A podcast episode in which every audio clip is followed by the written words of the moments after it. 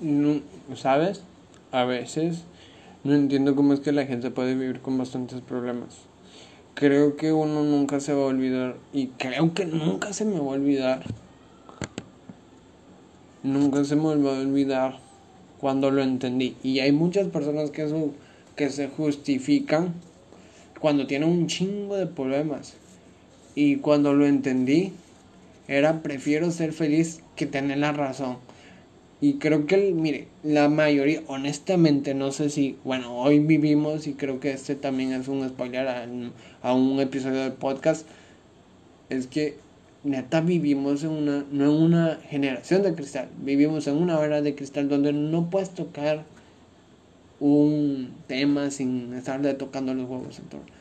Y a lo que voy con este pequeño clip, este, es que mira, neta, yo prefiero ser feliz que tener la razón. Y cuando creo que cuando entendí esto, mi vida dio un cambio de 180 grados.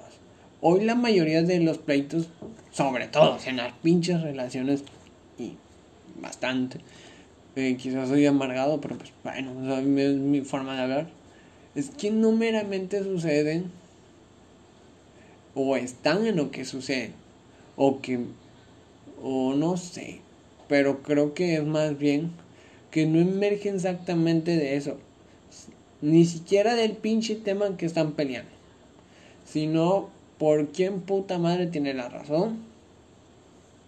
Y creo que realmente cuando a ti mismo te haces caso y dices, era o es, prefiero ser feliz que tener la razón.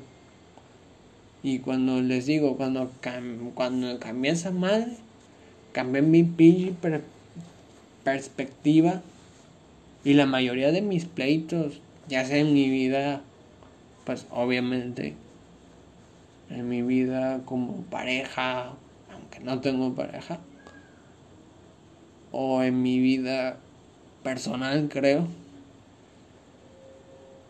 se acabaron, simplemente se esfumaron. Así que creo que es algo que vale la pena.